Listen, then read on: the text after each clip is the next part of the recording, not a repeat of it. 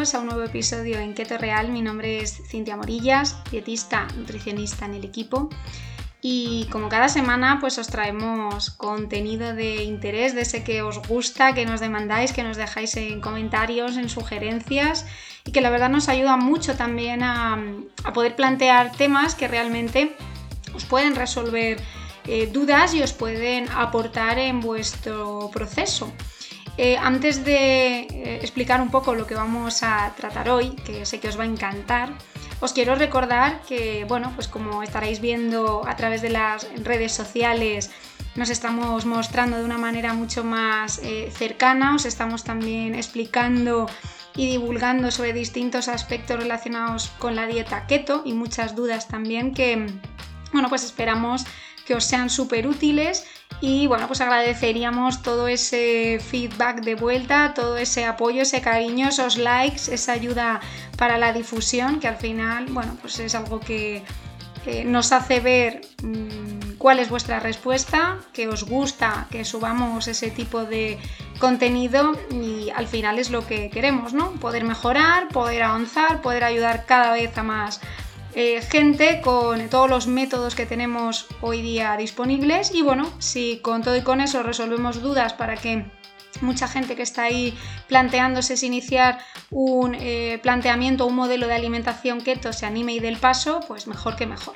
Así que os animo a que echéis un vistazo a esos reels maravillosos que hemos ido subiendo parte del equipo que estoy segura que os van a ser muy muy útiles. Así como bueno, pues que forméis parte de la comunidad, que, ya anunciamos también pues que ahí tenéis acceso un montón de información, recetas, em, estudios científicos, em, bueno, pues material súper interesante para vuestro proceso, tanto si ya conocéis la dieta keto, tenéis nociones, como para todos aquellos que se estén iniciando, creo que es muy muy recomendable, así como eh, el plantearse iniciar cualquiera de nuestros eh, planes, el plan hormonal que es súper reciente o los eh, planes keto que podéis hacer un mes pues aprendiendo todas las estrategias junto con un segundo mes donde aprendéis a consolidarlas, a incorporar esos carbohidratos, em, bueno, como una opción para ver la sostenibilidad que sí que tiene este tipo de alimentación pese a lo que escuchamos por ahí o lo que nos cuentan. Entonces, bueno, pues después de hacer un poco esa recopilación de todo lo que tenéis ahora mismo disponible, sí que quiero que empecemos ya con el tema de hoy. Y hoy vamos a hablar sobre la mm, flexibilidad eh, metabólica, que sé que es un tema también que os apetece bastante. Vamos a ver qué quiere decir esto. Vamos a ver eh, también mm, si seguimos una dieta keto, cómo, afecta, cuáles van a ser pues esos eh, aspectos o esos cambios que podemos observar a nivel metabólico cuando una persona decide iniciar un proceso de alimentación keto.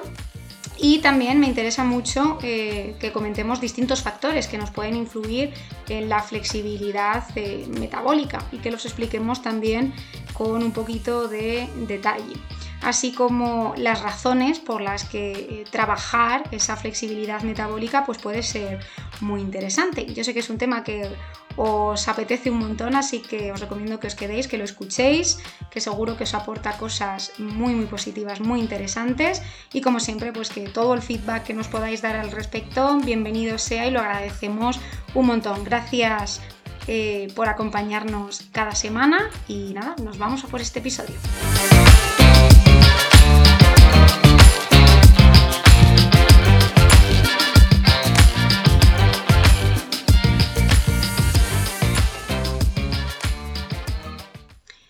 Bien, pues como ya os adelantaba en la introducción, hoy vamos a hablar de la flexibilidad eh, metabólica. ¿Y qué quiere decir este término? Bien, pues la flexibilidad metabólica es la capacidad que tiene el organismo para cambiar de una manera eh, eficiente de combustible, ¿no? Para, entre las opciones que pueda tener, entre esas diferentes em, fuentes de combustible, poder ajustar nuestro metabolismo en función de nuestras necesidades energéticas. Y esto implica que el cuerpo pues, puede utilizar tanto carbohidratos como grasas como fuente de energía, según pues, las condiciones y demandas del entorno. Un metabolismo flexible pues, es importante. ¿Por qué? Porque nos va a ayudar a mantener un equilibrio energético adecuado y a regular el peso corporal. Además, la flexibilidad metabólica se asocia con una mejor sensibilidad a la insulina y por tanto pues un metabolismo mucho más eficiente que nos ayudará a reducir el riesgo de enfermedades metabólicas como la obesidad, la diabetes tipo 2 o enfermedades cardiovasculares. Eh, tenemos que tener en cuenta que existen varios factores que pueden influir en la flexibilidad eh, metabólica, desde la composición de la dieta, el nivel de actividad física, eh, el estado de entrenamiento, la genética, nuestro estado general de salud. Iremos comentando todo esto a lo largo de este episodio. Pero sí que es evidente pues, que una dieta ajustada, equilibrada, sostenible, nos va a ayudar y nos va a favorecer esa flexibilidad eh, metabólica, además de una práctica regular de ejercicio donde incluyamos opciones aeróbicas como opciones más enfocadas en el trabajo de fuerza. Y todo ello pues, nos va a ayudar a mejorar esa capacidad que tiene nuestro cuerpo para poder cambiar entre diferentes sustratos energéticos. Porque ya sabemos que el consumo excesivo de alimentos procesados, sobre todo ricos en azúcares sencillos y en grasas de mala calidad, y un estilo de vida sedentario, pues va a afectar de manera negativa a la flexibilidad metabólica y sí que puede contribuir al desarrollo de esa resistencia a la insulina y por tanto pues de todas esas enfermedades metabólicas que comentamos. Por lo tanto vemos que ese equilibrio y ese ajuste entre nuestra alimentación, los hábitos, nuestro estilo de vida, em, el incluir el ejercicio físico, evitar el sedentarismo, controlar y reducir el consumo excesivo de alimentos procesados, vemos que pueden ayudar a eh, tener una mayor flexibilidad metabólica y por tanto pues un mejor estado de salud. Pero, ¿qué ocurre cuando seguimos una dieta eh, cetogénica? Bien, pues aquí se produce un cambio importante en nuestro metabolismo, porque en condiciones normales en función de todo lo que nos han enseñado, pues el combustible que venimos utilizando es la glucosa, ¿no? De los carbohidratos que ingerimos. Eh, al hacer dieta keto, como bien sabéis, estamos cambiando el combustible. No utilizamos esa glucosa que viene de esos carbohidratos, pero sí optamos por esa reserva grasa. El cuerpo va a tirar eh, para generar ese combustible de nuestra grasa almacenada y esto es lo que nos lleva al estado de cetosis. Ya sabéis que la cetosis es un proceso metabólico en el que el cuerpo pues, comienza a utilizar principalmente esos cuerpos cetónicos como fuente de energía en lugar de la glucosa. Estos cuerpos eh, cetónicos se producen en el hígado a partir de los ácidos grasos que se van a descomponer en ausencia de eh, esos carbohidratos suficientes. ¿Qué ocurre durante los primeros días de la dieta keto? Pues que el cuerpo lo que hace es agotar muy rápidamente esas reservas de glucosa almacenadas en forma de glucógeno y esto nos lleva a una disminución en los niveles de glucosa en sangre y una disminución en la producción de insulina y como resultado pues el cuerpo empieza a descomponer las grasas que tenemos almacenadas para obtener energía y producir esos cuerpos cetónicos. A medida que nos vamos adaptando al estado de cetosis, vemos que se producen una serie de cambios fisiológicos y metabólicos. Entre ellos, pues vemos que va a haber un aumento en la quema de grasas. ¿Y esto qué quiere decir? Pues que nuestro cuerpo se va a volver más eficiente en esa descomposición y utilización de las grasas como fuente de energía y esto nos va a llevar a una pérdida de peso mayor, más significativa, ya que estamos utilizando nuestras reservas grasas Em, almacenadas en el cuerpo como energía.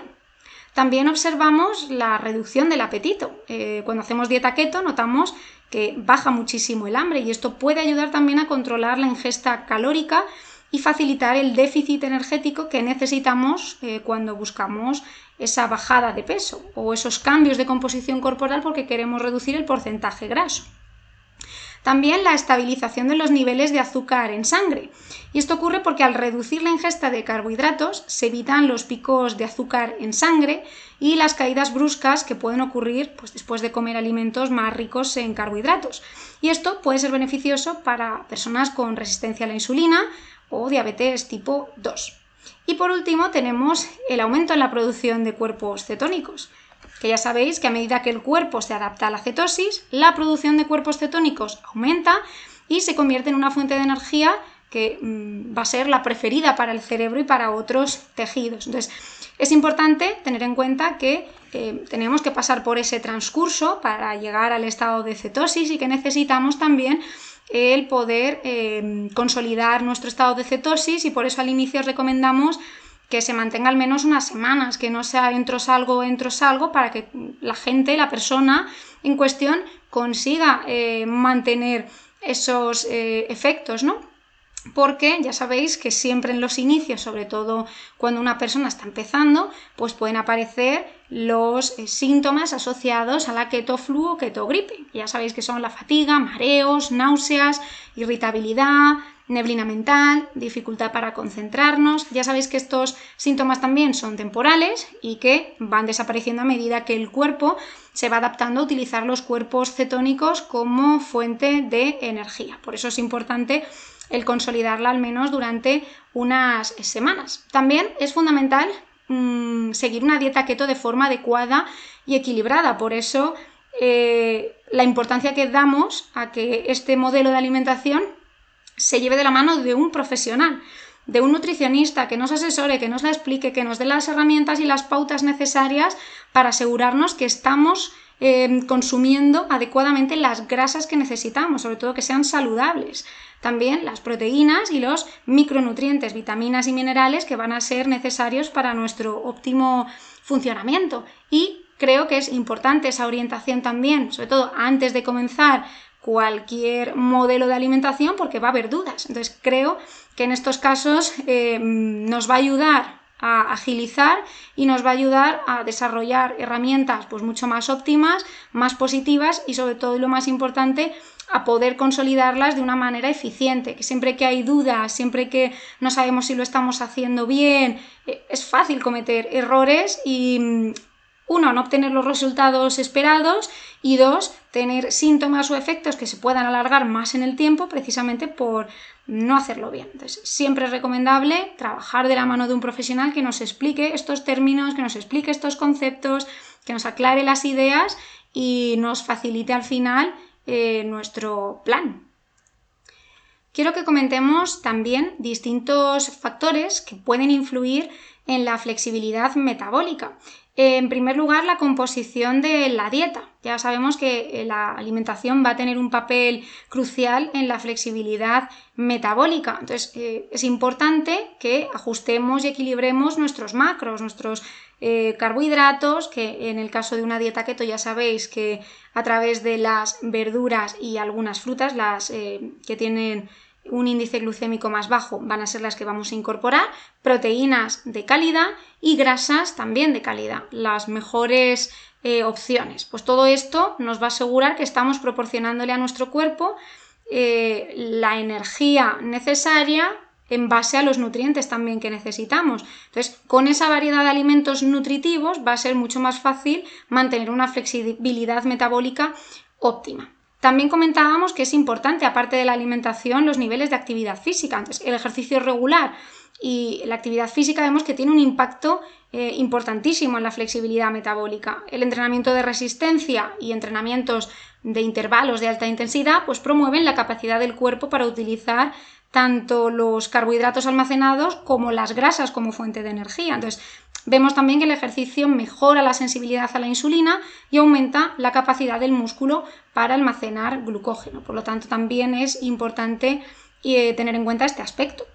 El ayuno intermitente. También vemos que es una estrategia que alterna periodos de alimentación con periodos de ayuno y puede aumentar la flexibilidad metabólica. Eh, al entrenar de alguna manera el cuerpo para poder cambiar fácilmente entre la quema de glucosa y la quema de grasas como eh, fuente de energía.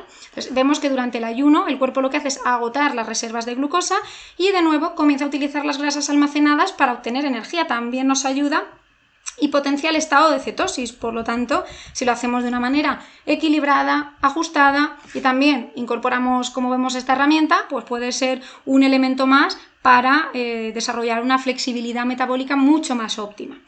Otro de los factores que influye es la genética y vemos que tiene un papel importantísimo también porque algunas personas tienen una mayor predisposición genética para tener una mayor flexibilidad metabólica y esto les va a permitir adaptarse rápidamente a diferentes eh, condiciones dietéticas y a diferentes condiciones de ejercicio físico, a diferencia de otras personas que, bueno, pues por eh, condición genética no tienen esa facilidad y les puede costar un poco más. Y también otro de los factores va a ser los niveles de estrés, porque vemos que el estrés crónico puede afectar negativamente a la flexibilidad metabólica. Vemos que el estrés desregula el equilibrio hormonal y puede aumentar los niveles de cortisol, que de alguna manera es una hormona que puede interferir con la capacidad del cuerpo para utilizar de manera eficiente los sustratos energéticos. Entonces, la gestión del estrés a través de diferentes eh, técnicas de relajación, meditación, bueno, pues aprender a manejar y controlar el grado de estrés que podamos tener nos va a ayudar también a poder desarrollar una mejor flexibilidad metabólica. Entonces, no debemos olvidar que la flexibilidad metabólica es un proceso dinámico y que puede variar entre individuos. Entonces, de nuevo, el peso que tiene en nuestro estilo de vida, una alimentación ajustada, el ejercicio físico, esa gestión del estrés, unos buenos hábitos de sueño, eh, evitar mm, la ingesta de sustancias eh, nocivas, abusar del alcohol, evitar fumar, pues todo eso va a ayudar a promover una mayor flexibilidad metabólica y un metabolismo que sea mucho más eficiente. Eh, de nuevo, insisto que esto depende mucho de cada persona, de cada caso y que aún así pues, sería recomendable el trabajarlo de manera paralela junto con un profesional que pueda analizar nuestro caso, que nos pueda ayudar y bueno, pues pueda ajustar de una manera mucho más profesional todos estos aspectos que vamos eh, viendo. Y bueno, pues vemos que al final tener un metabolismo flexible nos da garantías de buena salud y de equilibrio energético adecuado. Y vamos a ver también algunas de las razones por las que esto es importante. En primer lugar, nos tiene que preocupar tener una buena flexibilidad metabólica por la eficiencia energética, porque un metabolismo flexible va a permitir al cuerpo que se adapte mucho más fácilmente a diferentes fuentes de energía. Esto significa que nuestro organismo pues, puede utilizar mm, eficientemente los diferentes sustratos energéticos según su disponibilidad y según las necesidades del cuerpo en un momento dado. En segundo lugar, también la regulación del peso corporal. Si tenemos una mejor flexibilidad metabólica, esto nos va a ayudar a mantener un peso corporal ajustado y saludable. Eh, cuando el cuerpo de alguna manera es capaz de cambiar entre la quema de glucosa y la quema de grasas como fuente de energía, se puede utilizar eficientemente eh, el exceso de grasa almacenada y esto va a favorecer la pérdida de peso en caso que estemos eh, ante una persona que pueda tener sobrepeso u obesidad. También la estabilidad de los niveles de azúcar en sangre. Ya sabemos que un metabolismo flexible va a contribuir a mantener los niveles estables de glucosa y cuando el cuerpo pues, pueda alternar entre la utilización de glucosa y grasas como fuente de energía, se evitarán esas fluctuaciones bruscas de azúcar en sangre y esto ayudará a prevenir la hiperglucemia, es decir, niveles elevados de azúcar en sangre y la hipoglucemia posterior, que serían pues esas bajadas eh, bruscas, que nos llevarían también a estados de debilidad, mucha más ansiedad, mucha más hambre y descontrol. También eh, se han visto efectos positivos con respecto al rendimiento físico, ya que vemos que permite que los músculos utilicen diferentes sustratos energéticos según la intensidad y la duración del ejercicio. Y esto nos puede em, ayudar a mejorar nuestro rendimiento, tanto si estamos haciendo un ejercicio de resistencia, de fuerza o incluso a recuperarnos mejor. para que veáis que esto sería un, efecto súper positivo. Y a nivel salud, bueno, pues vemos que un metabolismo flexible está asociado con una mejor salud eh, metabólica y salud en general y nos va a ayudar a prevenir todas esas enfermedades que tenemos ahí muy oídas y muy escuchadas, muy a la orden del día y que al final, bueno, pues tienen efectos y síntomas muy complejos y vemos que al final nos va a ayudar también a regular nuestras ingestas, nuestro gasto de energía y es garantía al final de una buena salud. Por tanto, y a modo de conclusión, vemos que mejorar la flexibilidad metabólica va a tener muchísimos beneficios para que nos sintamos eh, sanos y para que tengamos eh, bueno, pues a, todos los niveles un estado de salud lo más óptimo y lo más equilibrado eh, posible. Y vemos que al final todo esto está muy ligado a nuestro estilo de vida, a nuestra alimentación, al ejercicio que hacemos, a los hábitos que tenemos. Entonces es importante eh, que nuestro plato sea variado, que tengamos una amplia gama de alimentos en nuestro plato y no penséis que en una dieta keto no es así, porque la gente que está con nosotros, que le enseñamos a hacer ese diseño, eh, saben qué frutas son las que pueden comer, llenan su plato de verduras y hortalizas, consumen proteínas magras y de calidad, las grasas más saludables posible y esto nos va a ayudar eh, también a entender cuándo podemos incluir puntualmente esas tomas de recarga pues con opciones integrales y va a ajustarnos mucho más y nos va a proporcionar eh, esa diversidad de nutrientes y esto va a ayudar también a esa flexibilidad metabólica.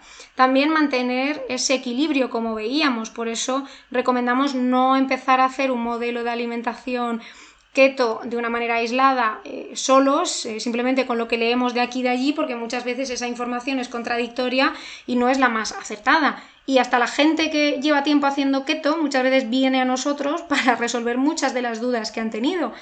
Incluso se dan cuenta que llevan durante mucho tiempo haciendo cosas no demasiado bien. Entonces es importante por ese tema también de ajuste. Incorporar también el ayuno, como comentábamos. Bueno, de hecho, en nuestro programa inicial es una de las herramientas que también enseñamos, comentamos, explicamos y la ajustamos, que eso es lo más importante, a las necesidades de cada persona. Hay gente que puede hacer más horas, que puede eh, acotar mucho más esa ventana de ingestas y hay gente que la tiene que ajustar un poquito más y a lo mejor termina haciendo un 12-12, un 14-10 un 16-8, que serían opciones también eh, muy óptimas y completamente viables. La importancia también del ejercicio, como hemos visto, y no solo enfocada al ejercicio aeróbico, sino entrenamientos con pesas, entrenamientos de alta intensidad, que nos van a ayudar también a que nuestro cuerpo eh, promueva o estimule esa quema de eh, grasas y al final nuestros músculos lo que promueven es una mayor utilización de glucosa. Descansar y dormir lo suficiente. Vemos que al final un sueño de calidad va a ser fundamental también para mantener un metabolismo saludable, ya que la falta de descanso, pues vemos que puede afectar negativamente a la flexibilidad metabólica y puede llevar a cambios en los niveles de las hormonas relacionadas con el apetito y con el metabolismo, entre ellas pues la leptina, la grelina, la insulina, o sea, hormonas que tenemos ahí Em, súper escuchadas y que mm, cualquier cambio mínimo en ellas vemos que el efecto, la repercusión que tendría en nuestro organismo sería bastante grave.